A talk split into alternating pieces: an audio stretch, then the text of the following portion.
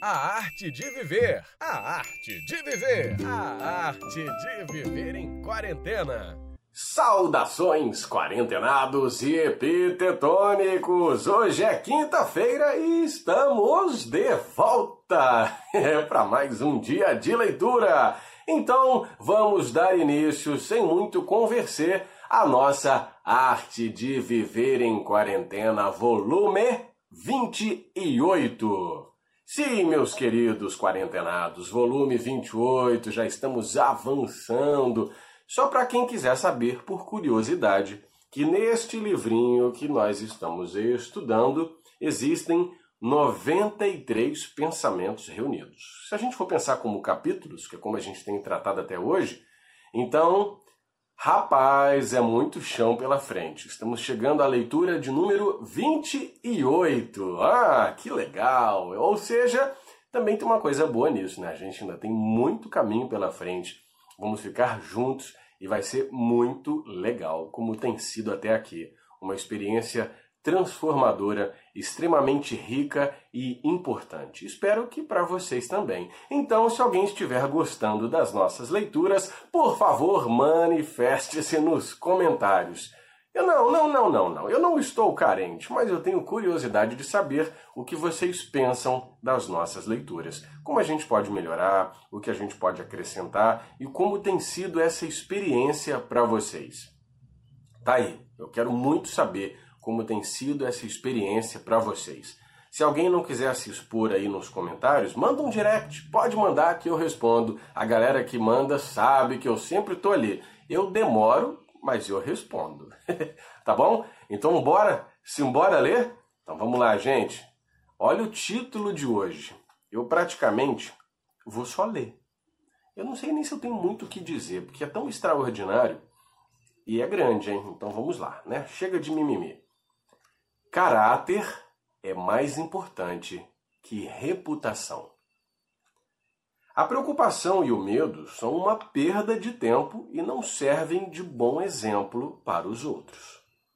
Isso é especialmente verdadeiro quando se trata de nossa influência e reputação.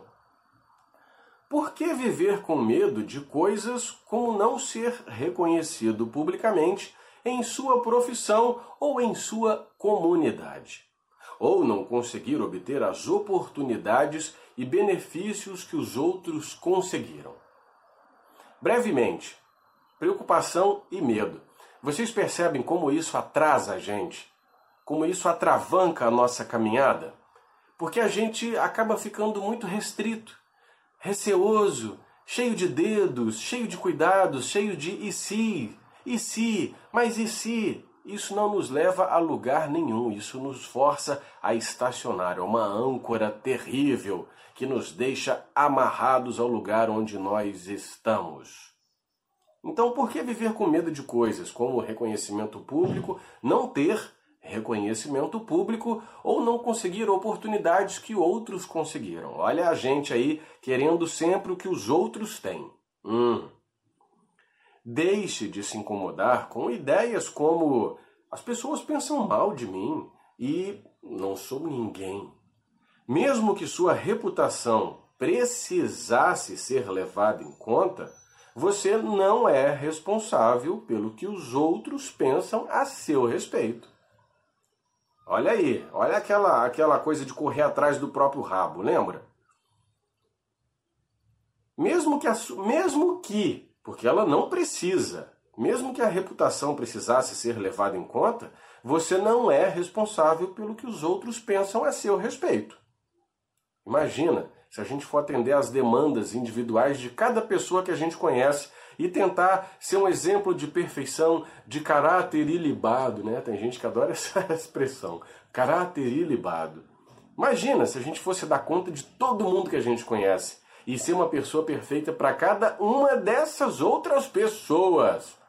A gente não ia viver para mais nada, né, gente? Pensa bem.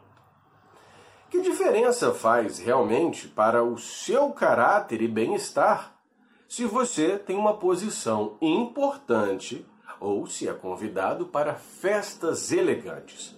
Isso acrescenta algo ao seu caráter, ao seu aprendizado? ou serve apenas para alimentar o ego?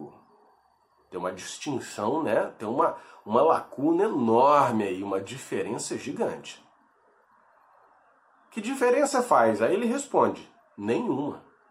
Então, como pode haver algum descrédito em não ser um executivo poderoso ou uma celebridade? Vocês percebem isso? Faz diferença para o nosso caráter? Não. Para o caráter, não. Pode satisfazer a outros aspectos, mas para o caráter não faz diferença nenhuma. Então, que diferença faz ser um executivo poderoso ou uma celebridade? E por que se preocupar em não ser alguém famoso ou conhecido quando o que interessa é ser alguém nos setores da sua vida sobre os quais você tem controle, nos quais você pode de fato atuar? Lembra quando a gente leu lá no primeiro, se eu não me engano, uma das primeiríssimas leituras? Se ocupe apenas do que você pode controlar. E o que nós podemos controlar? A nós mesmos. Já é um desafio bastante grande. Então a gente não tem que se ocupar de terceiros, a gente tem que parar de viver para os outros, para a opinião dos outros e viver para a gente, para o nosso aprendizado, para o nosso crescimento. Mas aí aqui está entre aspas. Mas sem renome nem poder, não serei capaz de ajudar meus amigos. Você poderia argumentar. É verdade que você não poderá facilitar-lhes o acesso ou ao dinheiro ou às antessalas do poder. Mas quem é que realmente espera que você dê essa ajuda? E não que ela venha de outros. Olha que complexo isso. Muita gente diz: ah, mas se eu não conquistar dinheiro, se eu não conquistar fama, eu não vou poder ajudar as pessoas da minha família, porque eu preciso desse aqui. Será que é só com esse aqui que a gente melhora a vida das pessoas? Será que esse rapaz aqui é determinante para que alguém viva em conformidade com coisas verdadeiras, com coisas simples e autênticas e seja feliz? Não. Você vai facilitar o acesso dessas pessoas a um plus, né? vamos dizer assim, ao dinheiro ou às antessalas do poder. Como se pode esperar que alguém dê algo que não possui?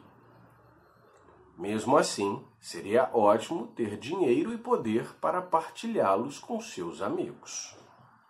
Se posso ficar rico e poderoso, preservando ao mesmo tempo minha dignidade, a fidelidade à minha família, aos meus amigos, aos meus princípios e mantendo o alto respeito, mostre-me como fazê-lo e eu o farei.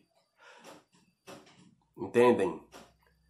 Se a gente quiser cobiçar tudo isso, desejar todas essas coisas, a fama, a fortuna, a vida boa e abastada, mas preservando a dignidade, a fidelidade à família, aos amigos, aos princípios, o autorrespeito, mostre-me como fazê-lo e eu farei. O epíteto coloca aqui como um desafio.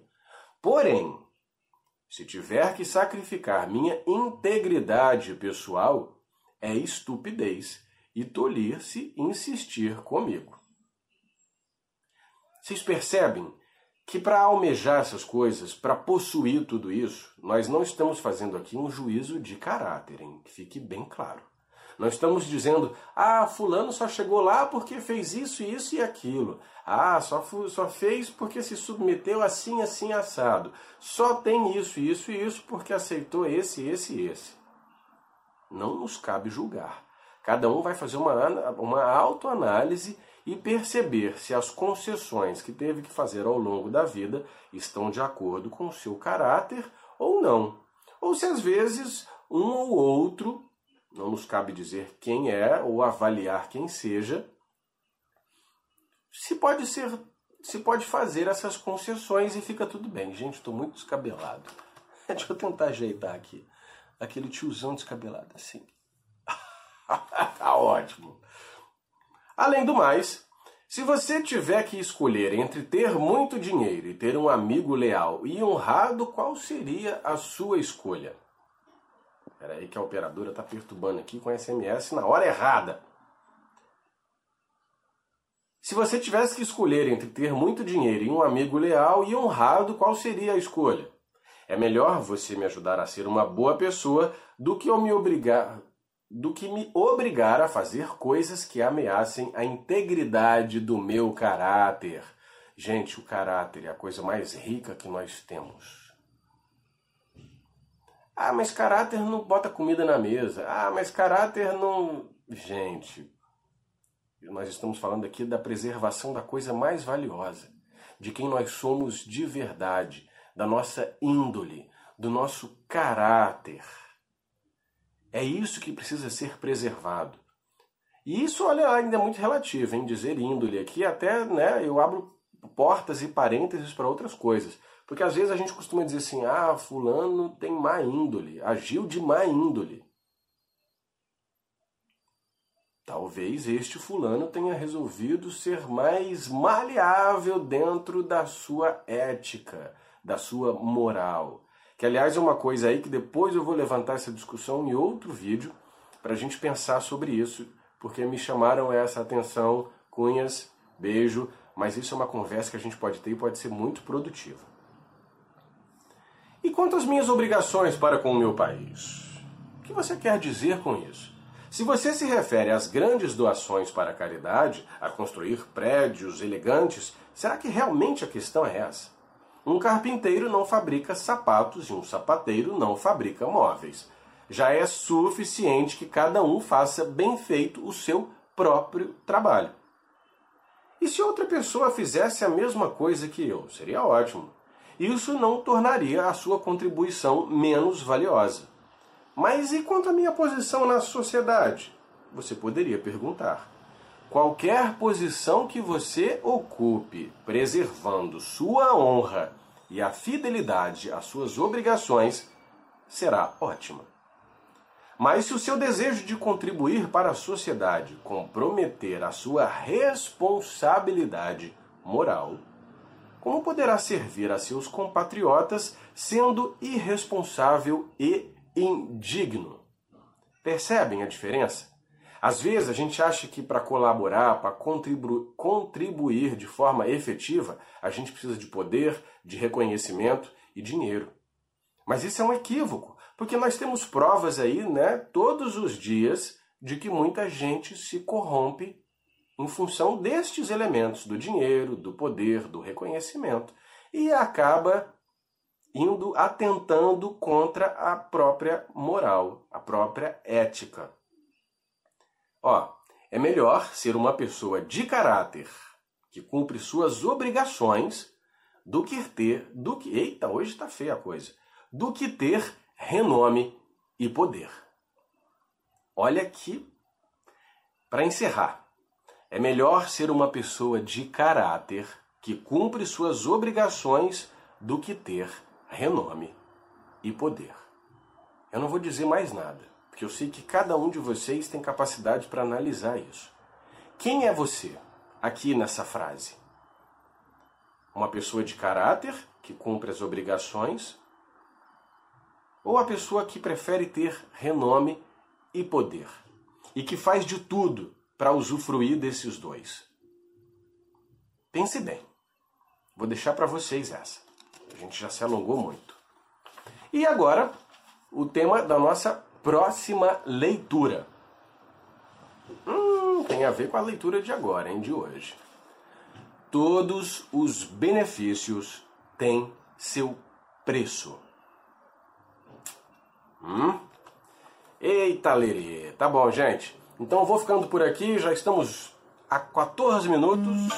Já se passaram 14 minutos. E não se esqueçam de compartilhar, de curtir de marcar os seus coleguinhas e deixem para mim lá, não se esqueçam.